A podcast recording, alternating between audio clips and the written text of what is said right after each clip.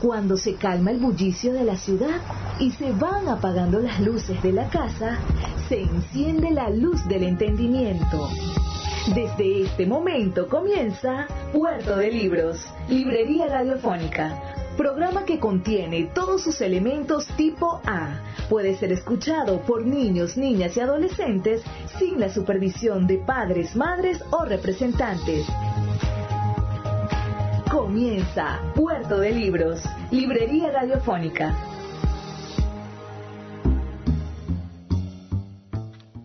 Bienvenidos a Puerto de Libros, Librería Radiofónica. Les habla Luis Peroso Cervantes. Bienvenidos a Puerto de Libros, Librería Radiofónica. Este espacio que hacemos con tantísimo cariño, de lunes a viernes, de 9 a 10 de la noche, por la señal de la Red Nacional de Emisoras Radio Fe y Alegría. Estamos en casi todo el país, en 21 emisoras. Nos escuchan de todos lados.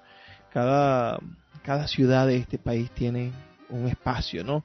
Estamos, como ustedes saben, saliendo en Caracas, en San Juan de los Morros, en el Nula, en Guasgualito, en San Fernando de Apure, Ciudad Bolívar, Ciudad Guayana, Tumeremo, Tucupita, Maturín, Mérida, Cumaná, Puerto La Cruz, Anaco, Pariaguán, El Tigre, Barquisimeto, Machiques y mi amada ciudad de Maracaibo, desde donde les hablo, desde este hermoso calor de la ciudad de Maracaibo que intenta ser una llama viva para que nuestro país despierte a las alegrías, a pesar de que somos una de las ciudades más golpeadas por la crisis y por la mala administración de la nación.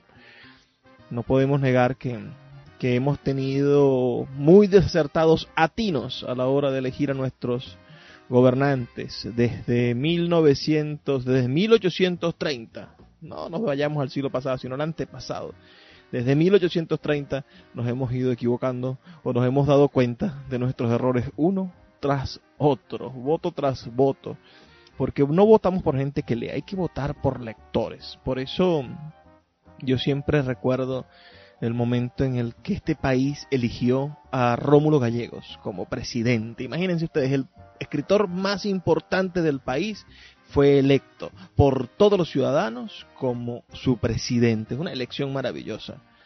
Y llegaron los militares e hicieron lo que ustedes saben que hicieron, lo que ustedes saben que hacen los militares del siglo XX. Señores, señoras, hoy vamos a tener nuestro programa número 151. 151 programas llevando para ustedes buena literatura. Vamos a tener un programa que se aleja de estos temas de reflexión política o intelectual o, o de la actualidad. Más bien se acerca a otras cosas. Vamos a escuchar primero en nuestra sección Las Páginas Zulianas escucharemos a Miguel Otero Silva con un texto que se llama La sexta voz del coro es la voz del lago. Después, en nuestra sección Cada día un libro, estaremos escuchando una breve, breve selección, apenas dos poemas de nuestra gran literatura mística escucharemos un poema de Santa Teresa de Jesús y otro de San Juan de la Cruz. Espero que estén bastante pendientes y me den su opinión al respecto. Y finalmente, nuestra sección La voz del autor, escucharemos al poeta español Benjamín Prado. Ustedes lo han escuchado antes, un excelente escritor español, íntimo amigo de mi admirado llamado Joaquín Sabina. Y este hombre nos va a hablar de cómo a veces la poesía hace que los números cuadren. Y, su mensaje es muy a tono con, la poesía mística y bueno, y con los reclamos que va a hacer el, genial de, de Miguel Otero Silva con respecto a nuestro Lago de Maracaibo. Recuerda que los otros programas, los otros 150 programas que hemos producido para ti ya se encuentran en nuestra página web en radio.puertodelibros.com.be, radio.puertodelibros.com.be. También puedes seguirnos por nuestras redes sociales, arroba librería radio en Twitter y en Instagram. Esos dos espacios que hemos abierto para entrar en contacto, para acercarnos, para hacer cada vez eh, más estrecho este canal que nos une, pero que al mismo tiempo nos separa. Entonces vamos a acercarnos, vamos a, a eliminar las barreras de la comunicación y a hablar directamente. Quiero escuchar sus opiniones. Pueden ustedes también escribirme un mensaje de texto o un mensajito de WhatsApp al 0424 672 3597 0424 672 3597 Dime de qué parte del país nos escuchas. Envíanos tu audiencia, tu reporte, tu sintonía, porque para nosotros es muy importante saber que tú estás del otro lado. Si estás del otro lado, quiere decir que nuestro mensaje está llegando y mientras mayor sea ese, esa recepción, más alimento, más, más motivación vamos a tener para llegar a ustedes incansablemente, para llegar a ustedes con más y más y más ímpetu y ganas de hacer realidad nuestros sueños literarios. ¿Cuál es nuestro sueño literario? Bueno, que todo el país se la pase leyendo, que estemos en un gigantesco país de lectores. Antes de comenzar, siempre les pido que por favor escuchen con atención los mensajes que tienen para nosotros nuestros anunciantes, esas personas que hacen posible que Puerto de Libros, Librería Radiofónica, llegue a sus hogares de lunes a viernes de 9 a 10 de la noche por la señal de la Red Nacional de Emisoras Radio Fe y Alegría. Sultana del Lago Editores es una empresa zuliana de servicios editoriales. Nuestro catálogo tiene más de 100 títulos de autores nacionales e internacionales. Además, somos la única editorial que presta servicios de impresión bajo demanda en Maracaibo. No necesitas invertir en grandes tirajes. Tus lectores pedirán tu libro, nosotros lo imprimiremos y tú obtendrás regalías. Por ello, también editamos internacionalmente en Amazon y Google Play Books. Conoce más en nuestra nueva página web www.sultanadelago.com o siguiéndonos en Instagram como arroba sultana del lago.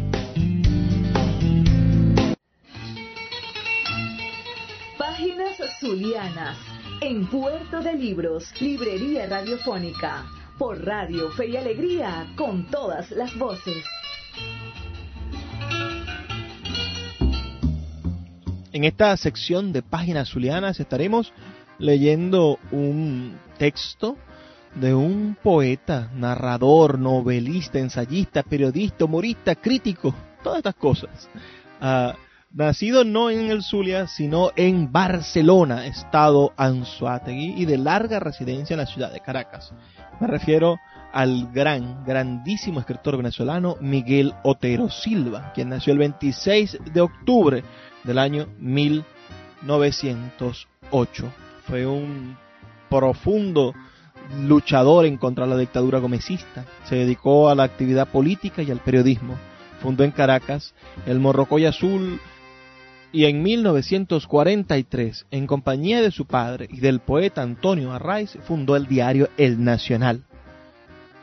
Además, después de eso, inmediatamente instituyó el premio de cuentos El Nacional. En 1949 se graduó de periodista en la UCB. Por su importante obra literaria obtuvo numerosos reconocimientos, entre ellos el premio Lenin de la Paz. Fue traducido a otros idiomas e incorporado a la Academia Venezolana de la Lengua. Fue senador de la Nación, donde representó al proyecto de creación del Instituto de Cultura y Bellas Artes, el INCIBA, que durante muchos años fue la institución nacional de la cultura en este país. Fue el primero aprobado por unanimidad, el primer proyecto que se aprobó en un Congreso por unanimidad. Publicó los poemarios Agua y Cauce de 1937, elegía a Andrés Eloy Blanco de 1958, la Mar que es Morir 1965, Umbral 1966 y su poesía completa fue editada en 1972. Vamos a, a tener la posibilidad ahorita de encontrarnos con un texto, parte de un gran poema que se llama Elegía Coral a Andrés Eloy Blanco. El texto tiene como título La sexta voz del coro es la voz del lago. En Elegía Coral, Andrés Eloy Blanco, el poeta crea un tono elegíaco, entretejiendo el lamento por diez voces que cantan al poeta desaparecido. La del mar, la del río, la de la isla, la de la montaña, la del castillo, la del llano, la de la ciudad, la de los poetas, la del pueblo, y donde la sexta voz del coro es la voz del lago. El poema donde el lago es el portador del relato cuestionador y significativo de gran belleza, en la cual está presente todavía el poeta militante de la vanguardia poética del 28 en su vertiente social, sin caer en la tentativa de un simple cartel o panfleto literario. Esta elegía coral apareció publicada después de 16 años sin escribir poesía del poeta Miguel Otero Silva. Bueno, con ustedes este texto que tanto toca a nuestro lago de Maracaibo y a nuestra región. La sexta voz del coro es la voz del lago de Miguel Otero Silva. Recuerda que puedes enviarnos un mensaje de texto reportando tu sintonía al 0424-672-3597, 0424-672-3597 o a nuestras redes sociales, arroba librería radio en Twitter y en Instagram. La sexta voz del coro es la del lago en mi vasta extensión de llano y plata, en el asalto azul de mis espadas, en mis enardecidos bosques de agua, arteria soy para latir su muerte. En las fauces del sol, jugador de fuego, en las alas del sol, gallo del cielo, en las crines del sol, caballo suelto, antorcha soy para alumbrar su muerte en el rumbo oloroso de los lirios, en el dulce llegar del fugitivo, en la leche caliente de los ríos. Camino soy para encontrar su muerte. En el polen astral de la garúa, en el chubasco de cristal y furia, en el claro plumaje de la lluvia, semilla soy para sembrar su muerte. En los manglares de raíz descalza, en las islas de entraña calcinada, en el silencio blanco de las playas, arena soy para secar su muerte. En el potro de luz encabritado, en la noche cruzada por un látigo, en la lumbre azorada por el relámpago, candela soy para quemar su muerte. En la palma rasgada por el viento, en los muñones de los troncos secos, en el cansancio de los cocoteros, cogollo soy para tejer su muerte. En el revuelo de las velas altas, en el escorzo de las botavaras, en la lenta evasión de las balandras, cortejo soy para llevar su muerte.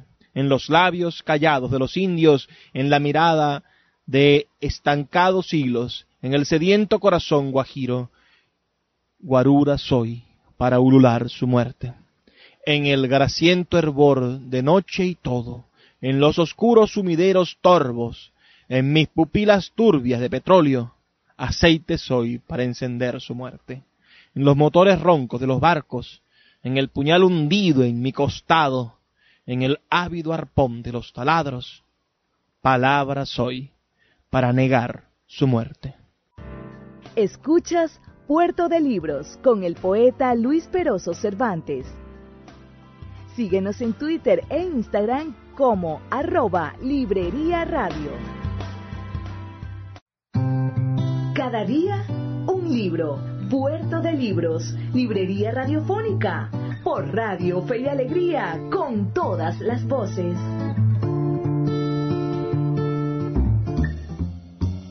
En nuestra sección de hoy de Cada día un libro estaremos leyendo dos poemas fundamentales de la literatura en español y sobre todo de la poesía mística en general.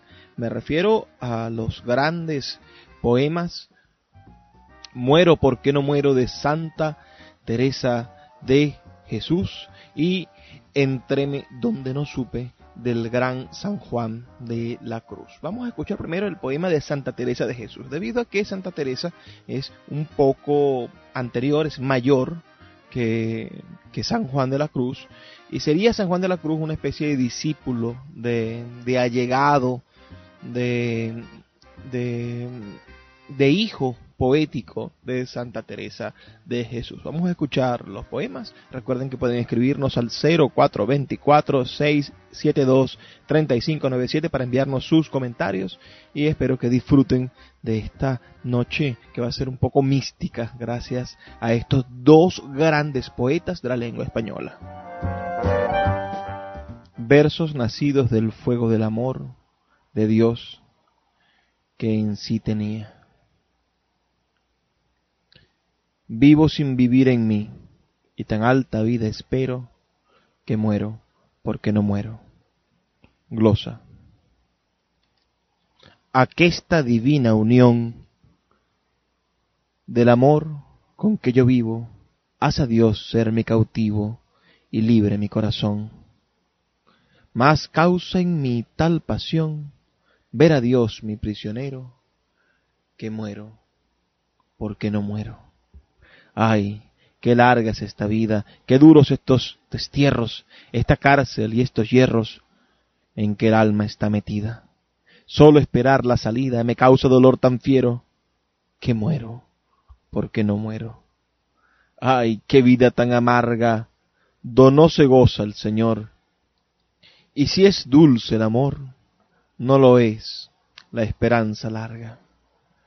Quítenme, Dios, esta carga más pesada que el acero, que muero, porque no muero. Solo con la confianza vivo de que he de morir, porque muriendo el vivir me asegura mi esperanza. Muerte do el vivir se alcanza, no te tardes que te espero, que muero porque no muero. Mira que el amor es fuerte, vida, no seas molesta. Mira que solo te resta para ganarte, perderte. Venga la dulce muerte, venga el morir muy ligero, que muero, porque no muero. Aquella vida de arriba es la vida verdadera, hasta que esta vida muera, no se goza cuando viva. Muerte, no seas esquiva. Vivo muriendo primero, que muero, porque no muero. Vida, ¿qué puedo yo darle a mi Dios que vive en mí, si no es perderte a ti, para mejor Él gozarle? Quiero muriendo alcanzarle, pues a Él solo es al que quiero que muero, porque no muero estando ausente de ti, ¿qué vida puedo tener, sino muerte padecer, la mayor que nunca vi? Lástima tengo de mí, por ser mi mal tan entero, que muero porque no muero. El pez que del agua sale, aún de alivio no carece, a quien la muerte padece, al fin la muerte le vale. ¿Qué muerte habrá que se iguale a mi vivir lastimero, que muero porque no muero. Cuando me empiezo a aliviar viéndote en el sacramento, me hace más sentimiento el no poderte gozar. Todo es para más penar por no verte como quiero, que muero porque no muero. Cuando me gozo, Señor, con esperanza de verte, viendo que puedo perderte, se me dobla mi dolor, viendo en tanto pavor y esperando como espero, que muero porque no muero. Sácame de aquesta muerte, me Dios, y dame la vida. No me tengas impedida en ese lazo tan fuerte. Mira que muero por verte, y vivir sin ti no puedo, que muero porque no muero. Lloraré mi muerte ya, y lamentaré mi vida en tanto que detenida por mis pecados está. Oh mi Dios, ¿cuándo será? Cuando yo diga de vero que muero, porque no muero. Qué manera de amar a Dios. Es considerado una especie de, de canto erótico a la relación divina y ese encuentro con Dios es el deseo tan ese deseo tan, tan vivo es comparado con el deseo del amante, con el deseo de quien está locamente enamorada de un hombre que no puede tener. Vamos ahora a escuchar, como les comentaba, el poema de San Juan de la Cruz, que, que es una pieza maravillosa de la oratoria poética. Entréme donde no supe. Espero que les agrade también como el de la gran Santa Teresa de Jesús. Vamos a, permitirnos saber sus opiniones. Envíenos un mensaje de texto al 0424 672 3597 para reportar su sintonía y bueno, también para que nos puedan decir si antes habían escuchado este poema o el poema que vamos a leer a continuación y qué les parece. Entréme donde no supe. Entréme donde no supe y quedéme no sabiendo, toda ciencia trascendiendo. Yo no supe dónde entraba porque cuando allí me vi, sin saber dónde me estaba, grandes cosas entendí. No diré lo que sentí, que me quedé no sabiendo, toda ciencia trascendiendo. De paz y de piedad era la ciencia perfecta, en profunda soledad entendida vía recta era cosa tan secreta que me quedé balbuciendo toda ciencia trascendiendo.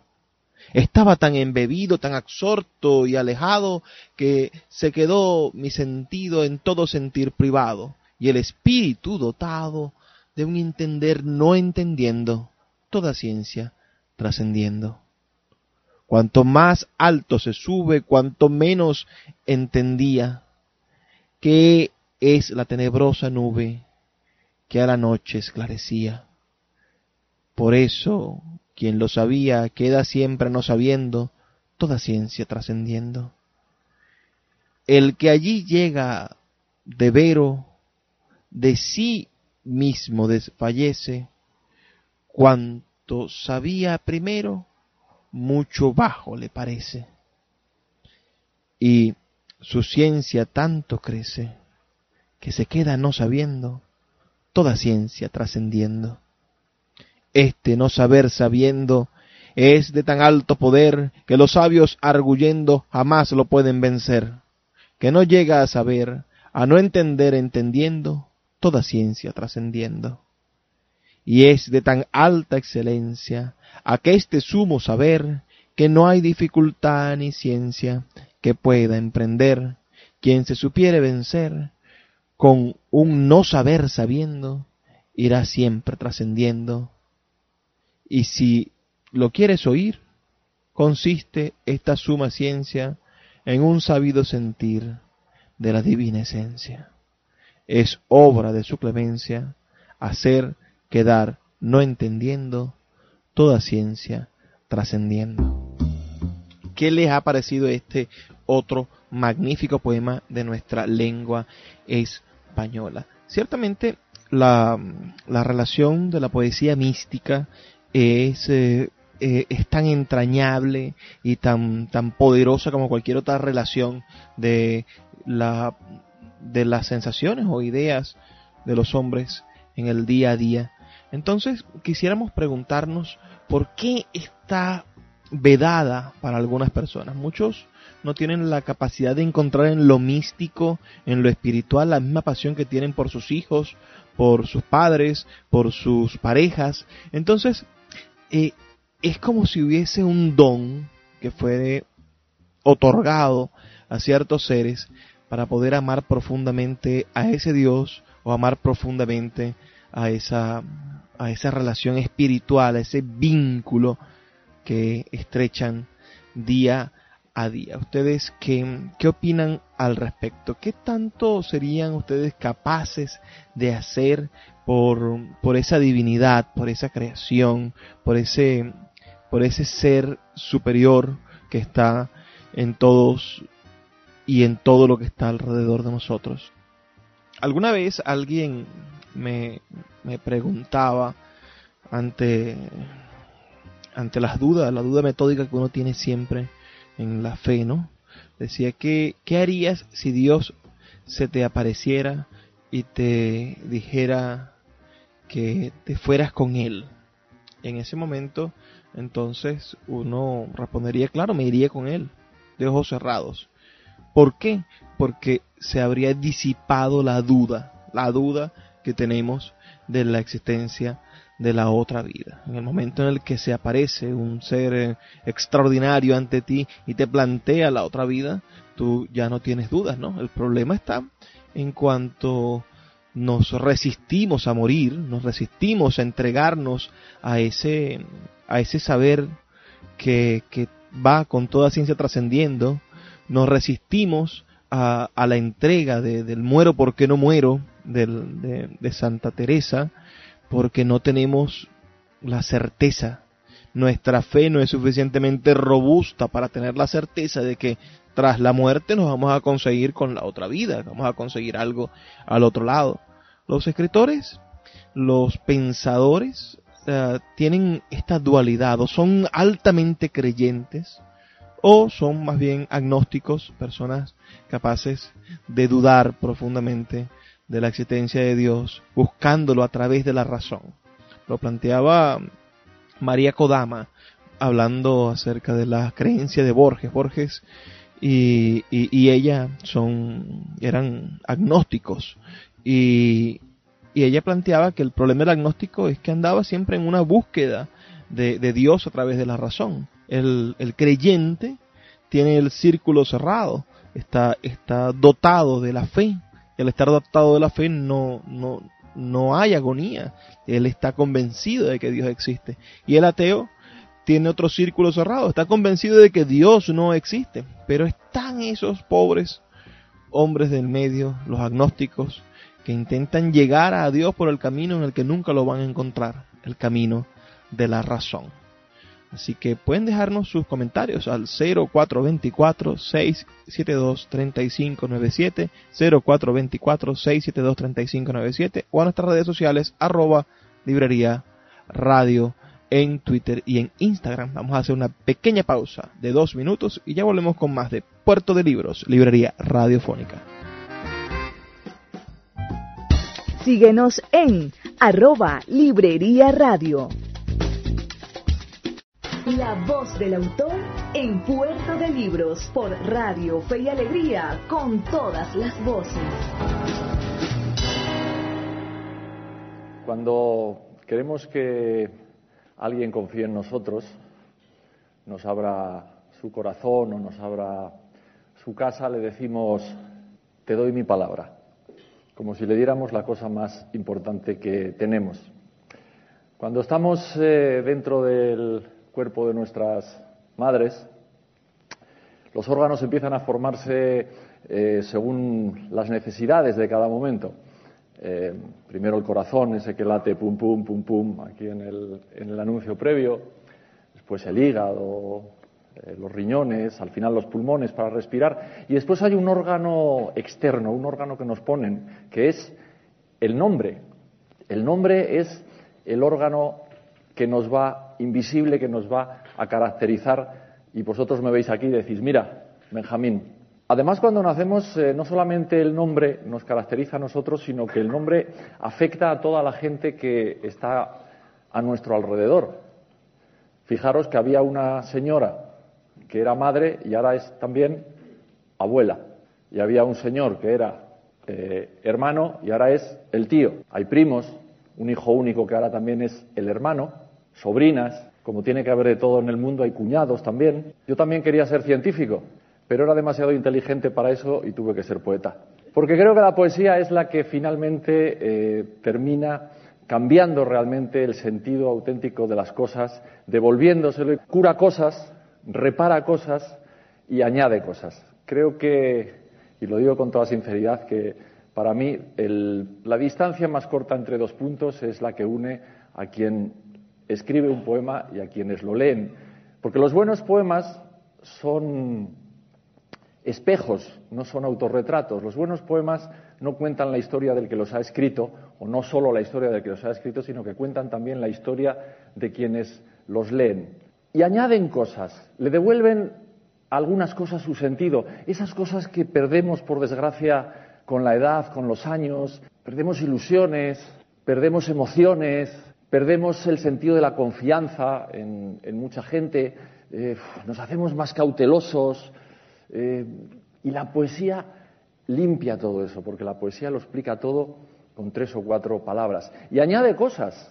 El buen poema intenta siempre encontrar el sentido memorable de las cosas para que las cosas no vuelvan a ser nunca exactamente igual después de leer a Neruda, o a Paul Valéry, o, no sé, a Alejandra Pizarnik. ¿Por qué? Porque es verdad que Neruda escribe un libro de odas elementales en las que los poemas no tratan del, del atardecer, ni del océano, ni de la patria, ni de la persona amada, no, tratan, hay una oda a la cebolla, hay una oda a los calcetines, menudo tema literario, los calcetines. Claro, pero es que Neruda a los calcetines les llama liebres suaves. Neruda le llama a la cebolla redonda rosa de agua. Ya no saben igual las ensaladas, ¿a que no? Y llega Paul Valéry, escribe El cementerio marino, uno de los poemas más conocidos del siglo XX, y dice, ese tumulto análogo al silencio. Análogo. ¿Cómo puede ser el tumulto y el silencio dos cosas análogas? Eso consigue la poesía, que dos palabras que nunca habían soñado siquiera con estar juntas, al unirse causen una explosión, como las que causan estos científicos que nos han hablado en sus laboratorios, cuando juntan dos líquidos que tienen que implosionar o tienen que producir nitrógeno o tienen que hacer cualquiera de estas reacciones, con las palabras pasa exactamente lo mismo. Y nosotros necesitamos palabras porque las palabras son las que nos diferencian del resto de los bichos, no solamente andar sobre dos pies.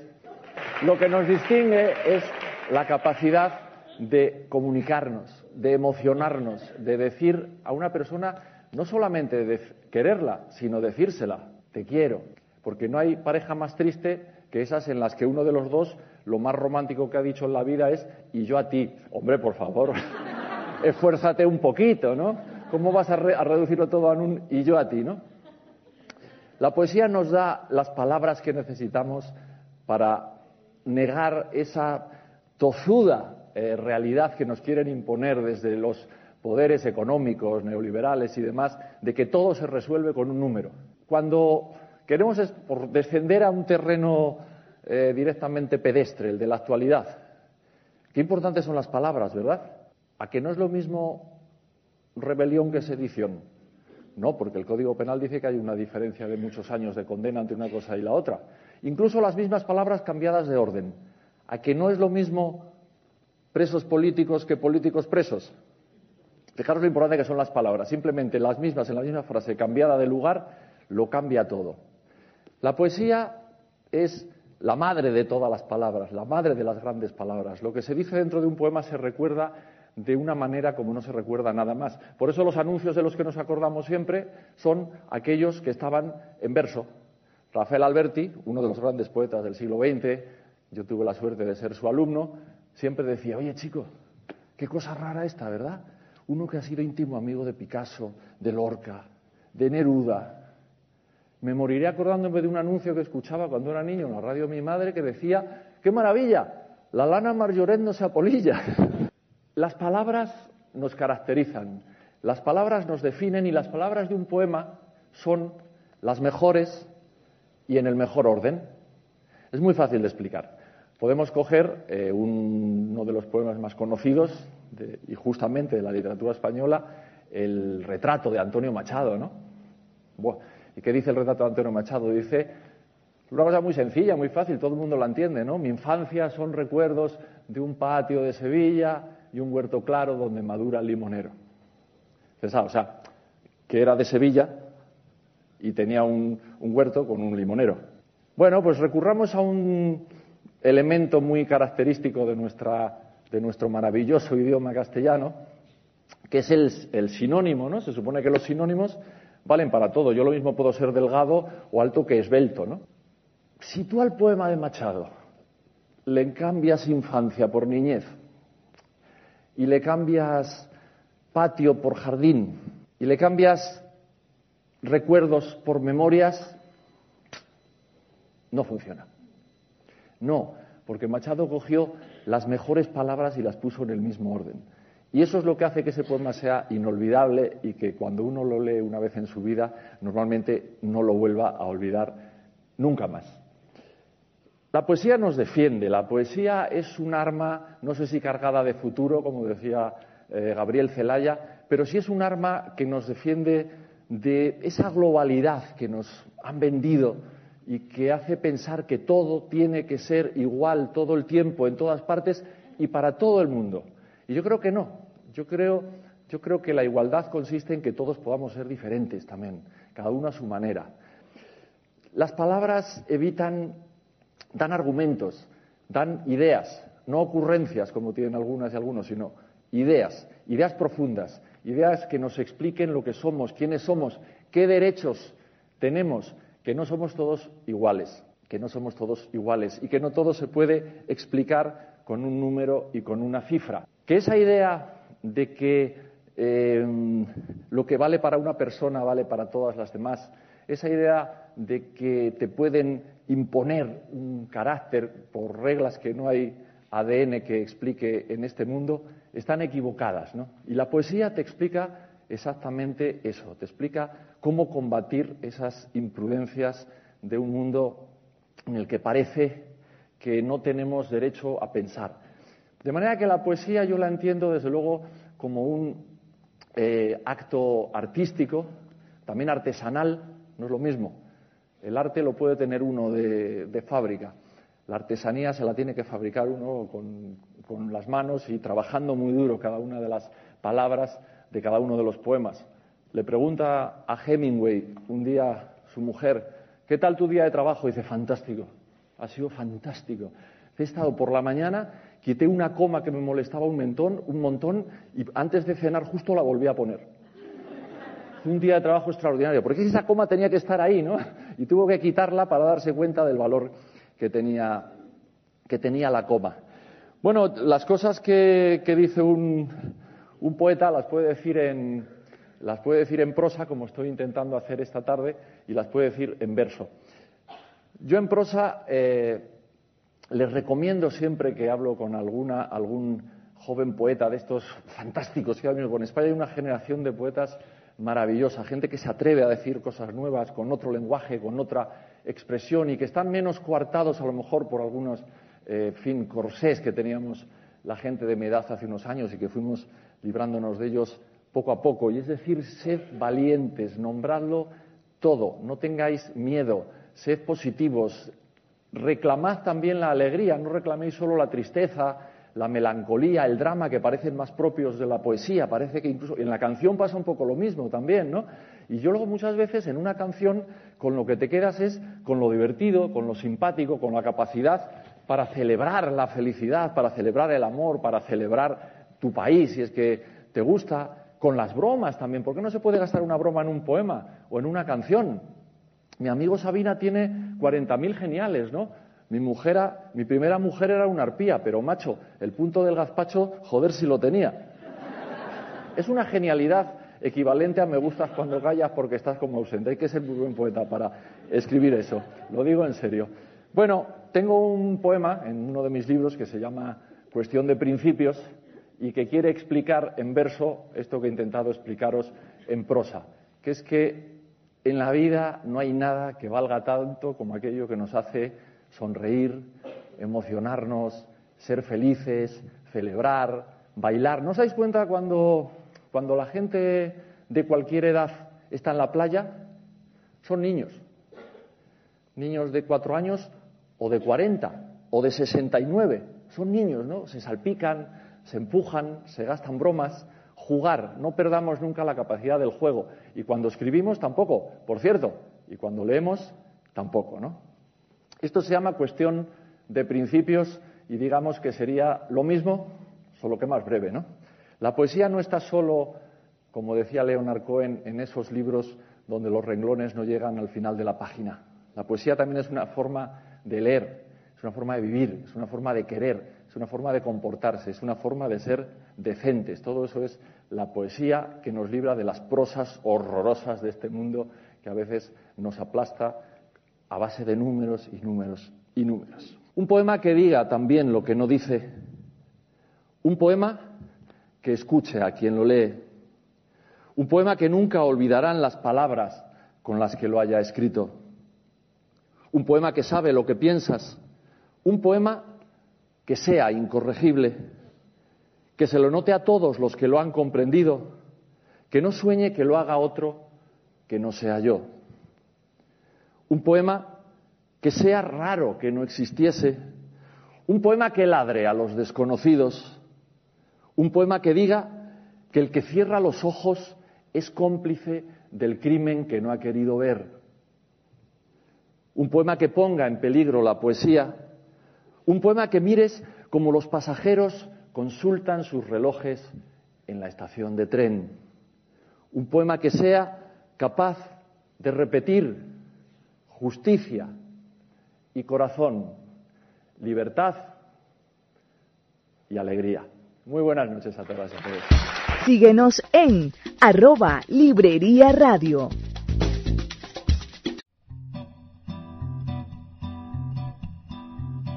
¿Cómo piensa la literatura? Piensa mejor. Lee un libro. Puerto de Libros, librería radiofónica por Radio Fe y Alegría, con todas las voces.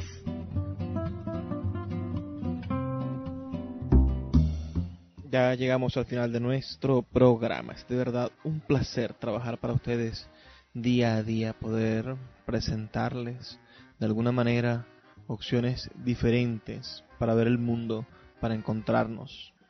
Hoy, para esta sección ¿Cómo piensa la literatura?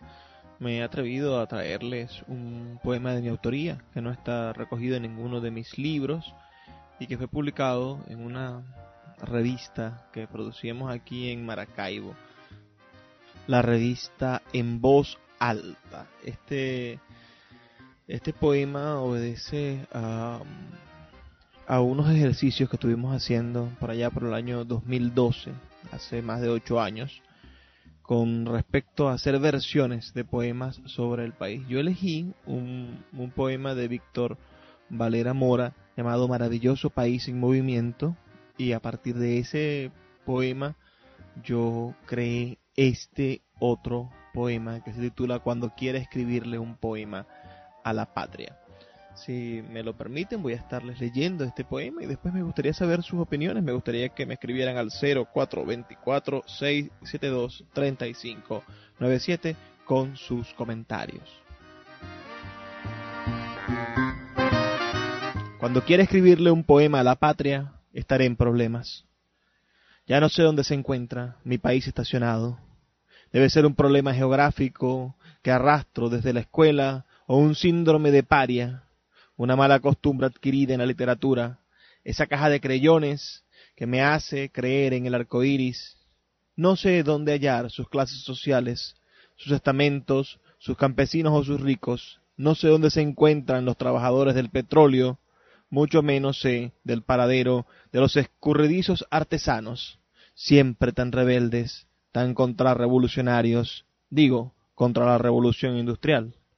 No sé dónde hallar al pueblo, ni en cuál acera se encuentra la aristocracia, Estoy extraviado en este país que no deja de moverse, con sus balancines zigzagueantes, sus madres costureras de vela y medianoche, sus nacimientos continuos, sus ríos y sus lagos contaminados.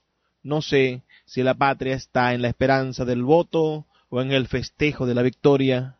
No distingo si la patria brinda con ron o con whisky, o si toma café todas las tardes en un sitio de caché si le gusta el jamón serrano o la sardina, si come yuca o lomito, si tiene carro o va en por puesto.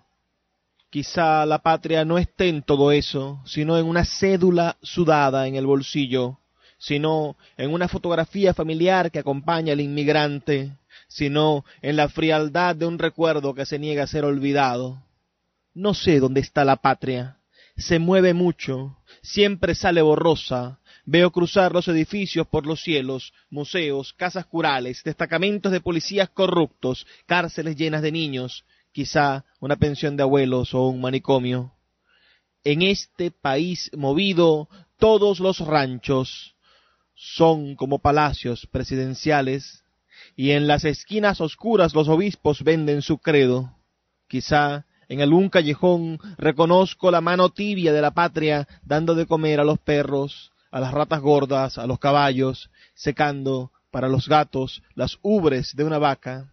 Quizá sea la patria y nosotros la golpeemos con nuestros mocasines negros, con nuestros pañuelos que limpian la sangre, con nuestras noticias que alejan el recuerdo. Este país que no deja de moverse, que me trae por los pelos obstinado al ver el mármol brillante de los héroes, la carcajada sonora del regente, los comensales erectos con su hambre de poder, es el mismo país que se escurre, se mueve entre las mujeres bonitas, cruza en cada esquina, cambia de nombre, va saltando de metro a autobús, de burro a tractor, de cenicero a cáncer. Es el mismo país que se dializa tres veces por semana, que lleva sin falta el pan a los hijos, ese país cursi que no se rinde, aunque ya el hueco sea más grande que la pared, y del tesoro público solo queda el petróleo por sacar. Este país que no tiene otro oficio que moverse, que salta de un lado a otro huyendo de los políticos, este país que no sé muy bien dónde está, ya empieza a revelarse, con su zapateo tradicional de joropo y suelas de goma, con su gaita, su danza, su tambora, su estridencia agreste, su bravo pueblo, su alma llanera, su Felipe Pirela, traficando droga a Puerto Rico, con Simón Bolívar rico de cuna, con su José Antonio Páez rico de tumba, con sus negros, sus blancos, sus mixtos, con sus izquierdas dignas pero corruptas, con sus derechas decentes pero corruptas, con sus ocho estrellas, con su Zulia independiente, con sus barbas en remojo, este país que se levanta, que se revela, que se pone bravo, se engorila, este país llamado Venezuela va a ser un problema cuando quiera escribirle un poema. Esto fue parte de esas búsquedas, de esas búsquedas de, de crear, de generar algún tipo de cambio. Lo escribimos en el año 2012, si mal no recuerdo, en el año 2012, hace ya bastante tiempo. Y espero que, que ustedes entiendan también lo, el contexto de, esa historia. Lo bueno de la poesía es que parece que trasciende a los momentos y mucho de lo que está dicho ahí podría ser la verdad en este 2020, podría ser la verdad en la contemporaneidad y quizá en el futuro sigamos teniendo el mismo país inatrapable, el mismo país con sus izquierdas corruptas y derechas corruptas, con, con su con su pequeño desastre, ¿no? Este país que a veces no sabemos definir. ¿Cómo definir a la nación? ¿Qué poetas se han dedicado a definir la nación? Hay un poema hermoso de Armando Rojas Guardia llamado País. Uh, perdón, hay un poema hermoso de Armando Rojas Guardia llamado Patria. Y hay un libro de, de la gran Yolanda Pantín llamado País. Esos, esas búsquedas de la simbología, de la poesía, de definirnos como nación. También podríamos nosotros recurrir a otro poeta caraqueño, a otro poeta que, que hizo vida en Caracas, como Capolicano Valles, que escribió aquel maravilloso poema Duerme usted, señor presidente, que le valió el exilio durante el gobierno de Betancourt y, y otros, otros muchos, ¿no? Antes, si nos vamos a Andrés Eloy Blanco, cómo hizo para definir la conducta del venezolano a través de su Juan Bimba. Hay una mezcla en el programa de hoy. Uh, hemos, hemos visto la importancia de la poesía de cierta manera espiritual y mística, hay una mezcla entre la actitud del poeta, la, la, la, razón que tiene el poeta de ser para transformar las cosas con la palabra y la actitud que pueda tener el, quien lo recibe, ¿no? Vamos a, a, pensar en lo que decía Benjamín Prado, ese maravilloso poeta español, amigo de Joaquín Sabina, que acabamos de escuchar hace un rato, y él nos decía, bueno, que, que dependiendo de las palabras que usáramos, que el poeta elegía, podíamos transformar nuestras realidades. Vamos a dedicarnos nosotros a buscar palabras para este país. Vamos a estudiar a nuestros poetas nacionales, a los poetas de Venezuela que se han dedicado a sentir, a padecer, a transformar el país dentro de su escritura. Y nosotros mismos hagamos una, una nueva una nueva interpretación que quizás no sea nueva de, de esta nación que tanto nos duele y que pareciese que a veces se cayera a pedazos y otras veces pareciese que estuviese hecho de una piedra tan dura que ni siquiera los golpes fuertes que está recibiendo con cincel, con martillo, con hidroneumático, uh, con taladro hidroneumático, ni siquiera estos golpes fuertes que recibe lo van a lograr derribar. En el texto que escuchamos también en este programa, la sexta voz del coro, la voz del lago, uh, para que utiliza el gran el gran Otero Silo para definir al otro grande, a Andrés Eloy Blanco, es decir, un poeta definido por, por, por su país. Deberíamos darnos la oportunidad nosotros de conseguir que nos define individualmente como parte de esta nación y después que nos define en colectivo. Quizá allí se encuentre una solución, porque no hay nada peor que seguir en un diálogo de sordos no hay nada peor que seguir desconociendo la existencia del otro. Cuando nos encontramos con la realidad política de todos los días, nos estamos encontrando con dos grupos que están tan, tan, tan separados, tan divididos, tan alejados y que además no hacen nada para acercarse. Es como estar peleado con el vecino, pongámoslo en, en algo en algo que pareciera frugal, ¿no? Es decir, estamos peleados con nuestro vecino y, podemos pasar, ¿cuántos años podemos pasar peleados con el vecino? ¿20 años? ¿40 años? ¿50 años? ¿Hasta la muerte? Yo creo que debemos intentar conseguir puntos de acuerdo, porque si no va a ser insufrible vivir. Salir al frente de nuestra casa y ver al vecino en el frente va a ser un algo terrible, ¿no? Ah, hay quienes plantean que, no se puede negociar. Yo no estoy pidiendo negociaciones. Yo no estoy pidiendo que, aquí la gente ah, acepte que el delito exista o que o todo lo contrario, que se, que se perdonen eh, como si fuese tan fácil perdonar un montón de cosas que han sucedido en la nación y que han sucedido en el pasado. No estoy hablando tampoco de perdón, estoy hablando de conseguir los puntos que nos definen como venezolanos. A usted lo define algo como venezolano y eso es lo que debemos de rescatar.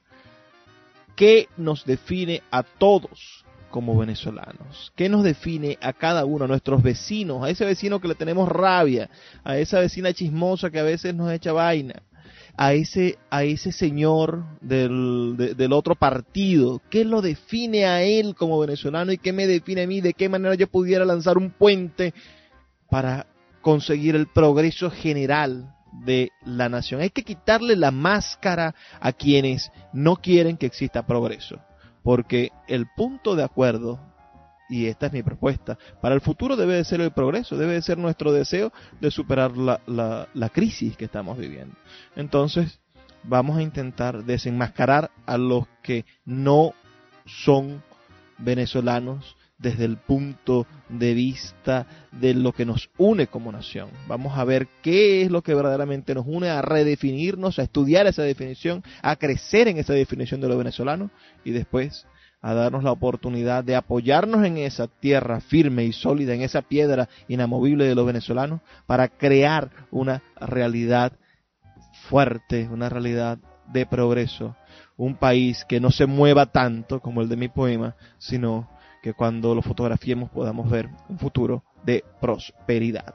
Va, ya me toca ya me toca retirarme. Así que por favor, espero sus comentarios al 0424 672 3597 0424 672 3597 o en estas redes sociales arroba librería radio. No me puedo ir sin desearle lo que siempre les deseo. Por favor, sean felices, lean poesía. Sultana del Lago Editores es una empresa zuliana de servicios editoriales. Nuestro catálogo tiene más de 100 títulos de autores nacionales e internacionales. Además, somos la única editorial que presta servicios de impresión bajo demanda en Maracaibo. No necesitas invertir en grandes tirajes. Tus lectores pedirán tu libro, nosotros lo imprimiremos y tú obtendrás regalías. Por ello, también editamos internacionalmente en Amazon y Google Play Books. Conoce más en nuestra nueva página web www.sultanadelago.com o siguiéndonos en Instagram como arroba sultana del lago.